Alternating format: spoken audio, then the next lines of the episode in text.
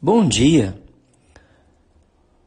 Hoje nós vamos ver o profeta Obadias, se o senhor permitir. Mas antes eu gostaria de traçar uma linha do tempo aqui para te ajudar a entender a mensagem deste livro. Tudo começou quando Isaac e Rebeca, pais de Esaú e Jacó, cometeram o grave erro de ter preferência por um filho em detrimento do outro. Isaac amava mais a Esaú, os descendentes de Edom, e Rebeca mais a Jacó, os filhos de Israel. E essa falta de sabedoria, de predileção, plantou no coração desses dois homens a inimizade, o ódio e a competição.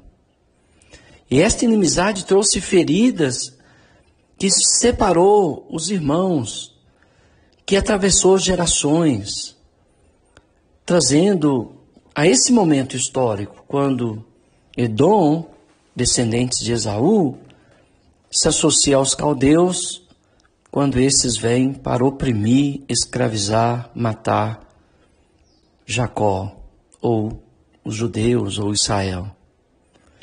Segunda coisa que eu gostaria de nos advertir é que a gente não pode permitir que as bênçãos de Deus se transformem maldição em nossas vidas. E Rebeca era estéril e ela queria muito ter filhos. E depois de 20 anos de oração, intercessão, Deus concede-lhe a graça e ela gera dois filhos, Esaú e Jacó. Mas por caprichos pessoais e vaidades tolas, esse casal transformou a bênção dos filhos em um grande problema. Eles não cultivaram a amizade entre os filhos, o companheirismo. Pelo contrário, eles colocaram um contra o outro. Parece que o casamento de Isaac e Rebeca estava um tanto que desgastado. Uma certa ocasião ele mente ser ela sua esposa. Talvez isso abriu uma ferida no coração de Rebeca, a ponto dela não mais dialogar abertamente com seu marido, mas escutava por trás da porta. E esse distanciamento entre esse casal levou com que eles não conversassem mais, não tomassem decisões juntos mais, a ponto de Isaac ignorar completamente o desígnio de Deus com respeito à bênção que foi endereçada a Jacó. Porque antes mesmo de qualquer ação de Esaú ou de Jacó, Deus já tinha dito que o mais novo, Jacó, nesse caso, seria servido pelo mais velho, que nesse caso é Esaú.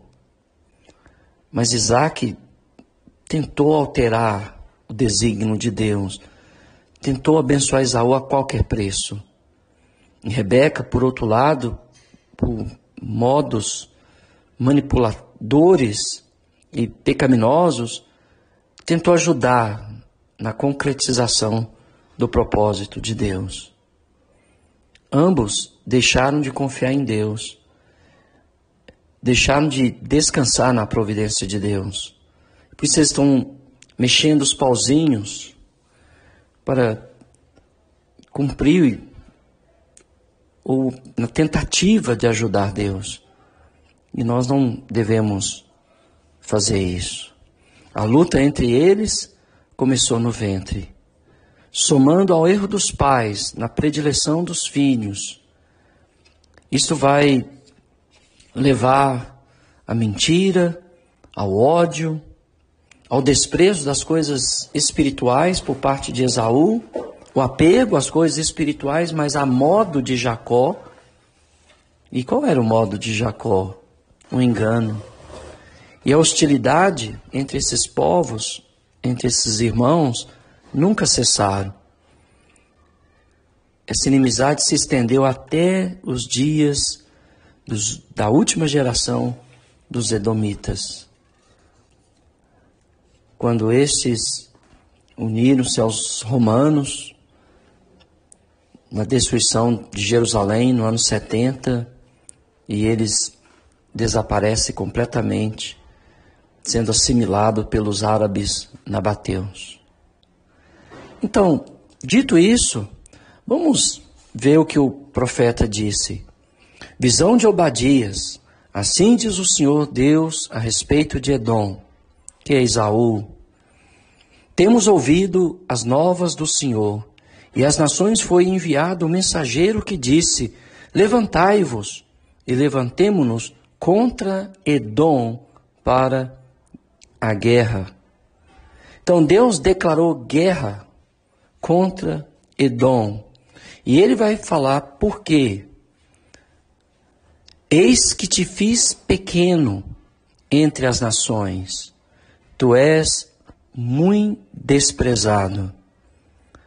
A ideia aqui é que o Senhor, ele faria com que Edom se tornasse pequeno. E não só pequeno, mas também desprezado. A data deste livro provavelmente foi logo depois da invasão babilônica, no ano 586 a.C., à cidade de Jerusalém, quando os edomitas se associam aos caldeus para bater, esmagar, pilhar, matar, roubar seus irmãos, os descendentes de Jacó, ou Israel, ou Judá. Então ele vai dizer a razão porque Deus declarou guerra aos edomitas. Primeiro, por causa da soberba. A soberba do teu coração te enganou. Ó oh, tu que habitas nas fendas das rochas, na tua alta morada, e dizes no teu coração: Quem me deitará por terra? Então, o orgulho de Edom se devia a uma falsa segurança. Eles moravam na cidade de Pedra, ou Petra, cidade chamada Petra. E eles viviam numa situação de, um, de, um, de uma certa segurança. E essa cidade, construída na rocha, né? Como eu disse, a cidade de Petra,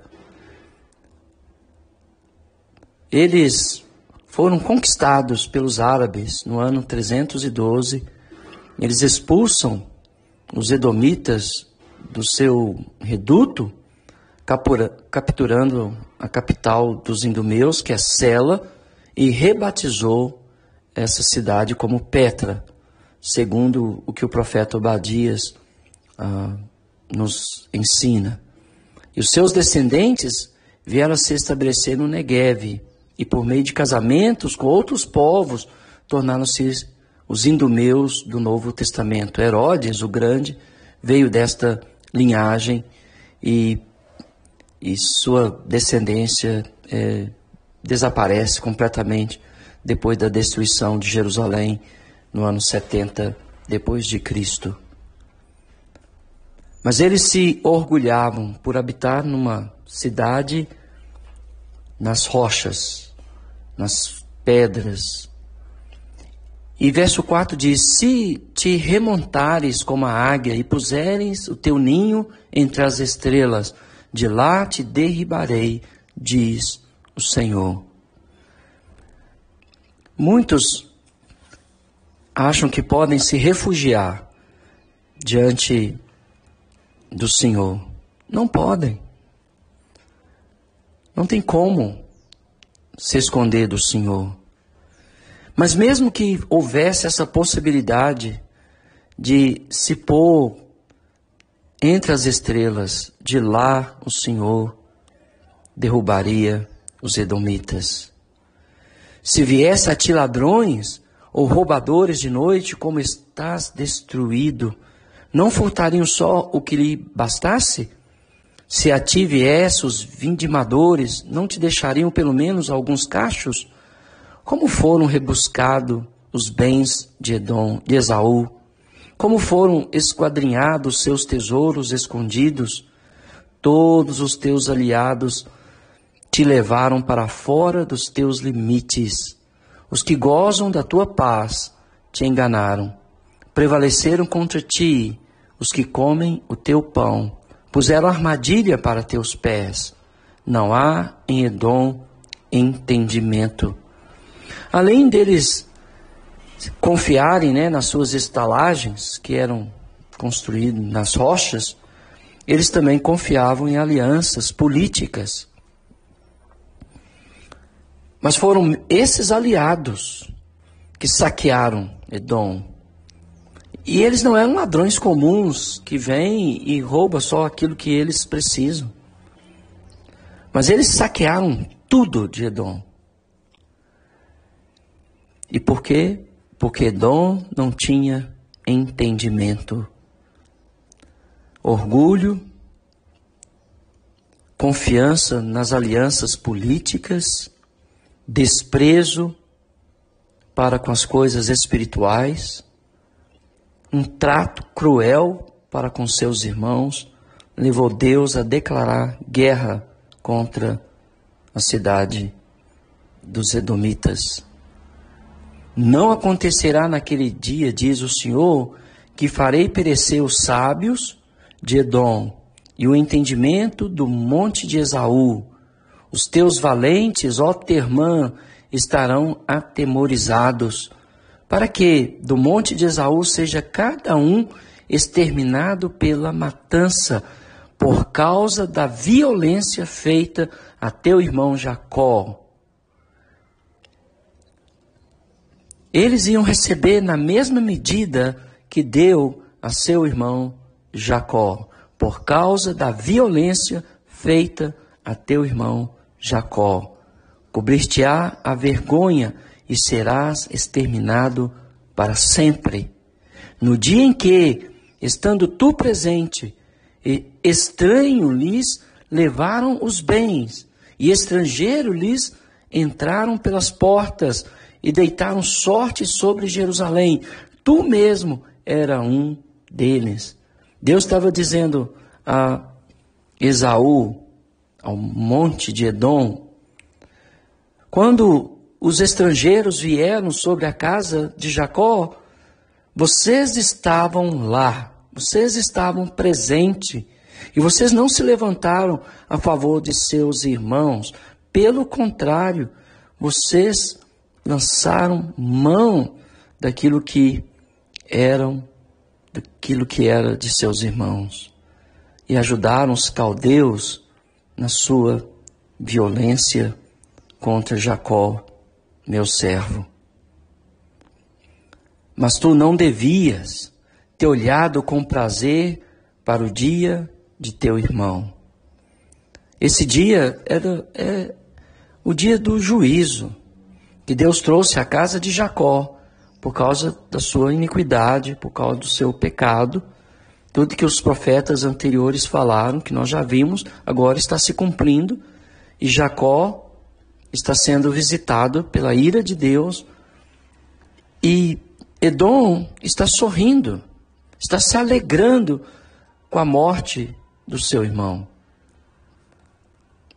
O dia da sua calamidade, nem ter se alegrado sobre os filhos de Judá no dia da sua ruína nem ter falado de boca cheia no dia da angústia. Sem dúvida, Deus pune o mal, mas ai daquele que se alegra do juízo de Deus sobre o ímpio. Edom está se alegrando, está zombando, está rindo, por causa da ruína de seu irmão, por causa do juízo de Deus sobre seu irmão Jacó. No dia da angústia de Israel, de Jerusalém, Edom sorria.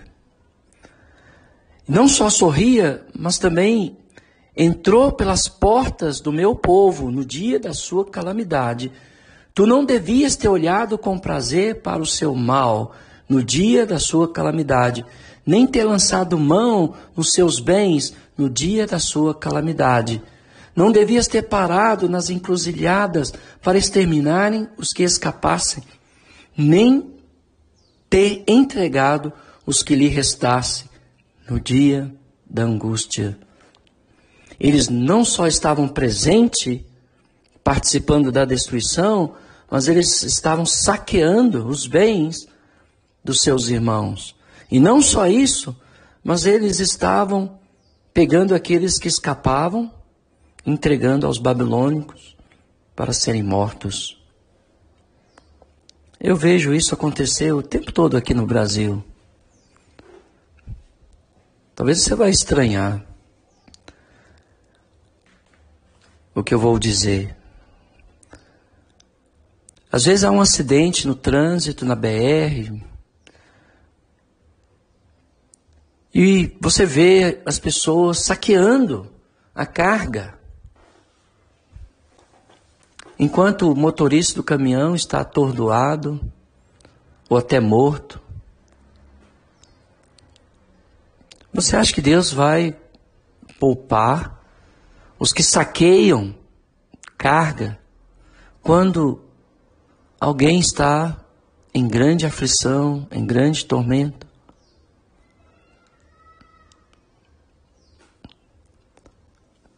Quanta loucura os homens fazem para adquirir bens e propriedades de forma ilícita e ilegal e imoral, como os edomitas fizeram, entrando nas portas de Jerusalém, dentro da cidade, quando os caldeus batiam, assolavam, destruíam, eles estavam saqueando.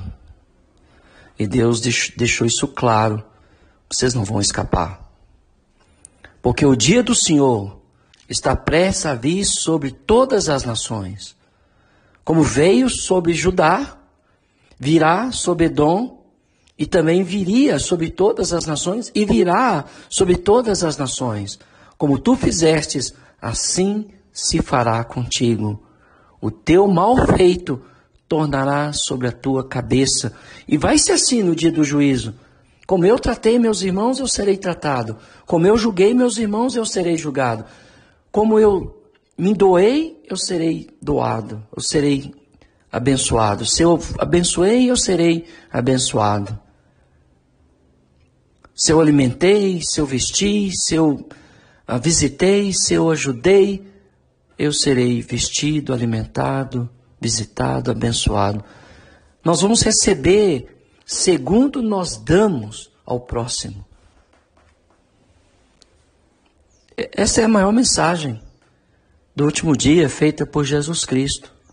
Eu tive fome, me deste de comer. Eu tive sede, me deste de beber. Eu era estrangeiro e me, visita, me acolhesse. Eu era doente, me visitastes. Eu estava preso e fostes me ver-me. E os justos dirão, Senhor, quando foi que fizemos estas coisas? Jesus dirá, quando vocês fizestes a um desses meus pequeninos irmãos, a mim o fizestes. No último dia, nós vamos receber aquilo que nós doamos e fizemos ao nosso irmão e ao nosso próximo. Como Edom. Edom receberia do Senhor o que ele deu a Jacó. Porque como bebestes do meu santo monte, assim beberão de contínuo, todas as nações beberão, sorverão e serão como se nunca tivesse sido, mas no monte Sião haverá livramento, o monte será santo, de novo Deus falando da restauração que viria ah, em Jerusalém através do remanescente justo, e os da casa de Jacó possuirão suas herdades. A casa de Jacó será fogo, e a casa de José chama, e a casa de Esaú restolho. Aqueles incendiarão a estes e o consumirão, e ninguém mais restará da casa de Esaú, porque o Senhor falou. Os de Neguebe possuirão os montes de Esaú, e os da planície dos, aos filisteus possuirão também os campos de Efraim, e os campos de Samaria e Benjamim possuirá as Gileardes. Os cativos do exército dos filhos de Israel possuirão os cananeus até Sarepta, e os cativeiros de Jerusalém, que estão em Sefarade, possuirão as cidades do sul. Salvadores hão de subir ao monte Sião para julgarem o monte de Esaú, e o reino será do Senhor.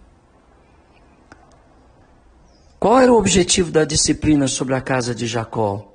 Restaurá-los, trazê-los de volta para o domínio e a soberania do Senhor. Qual foi a atitude de Edom? De roubar os bens de seu irmão, de sorrir no dia do juízo que Deus estabeleceu sobre a casa de Jacó, de se alegrar na morte do ímpio. Esse foi o problema. Quantos estão se alegrando na morte do ímpio? Deus não se alegra, mas visita aqueles que se alegram e, o, e retribui aqueles que se alegram da mesma forma que eles retribuem aqueles que estão sendo punidos. Portanto, irmãos, nós somos hoje o povo do Senhor, o Israel espiritual de Deus. Que nós possamos amar uns aos outros com dedicação, com humildade, e que nós possamos viver obe obedientemente na presença do nosso Deus. Nada de amargura, nada de ciúmes, nada de inveja, nada de querer algo que não nos pertence, nada de lançar mão de coisas que não nos pertencem, nada de sorrir no sofrimento alheio, no sofrimento do próximo. Pelo contrário, que nós possamos estender a mão, mesmo quando a pessoa em objeto está sendo alvo do juízo e da ira de Deus. Receberemos maior graça se, estendermos a mão do que se dissermos bem feito. Que Deus te abençoe.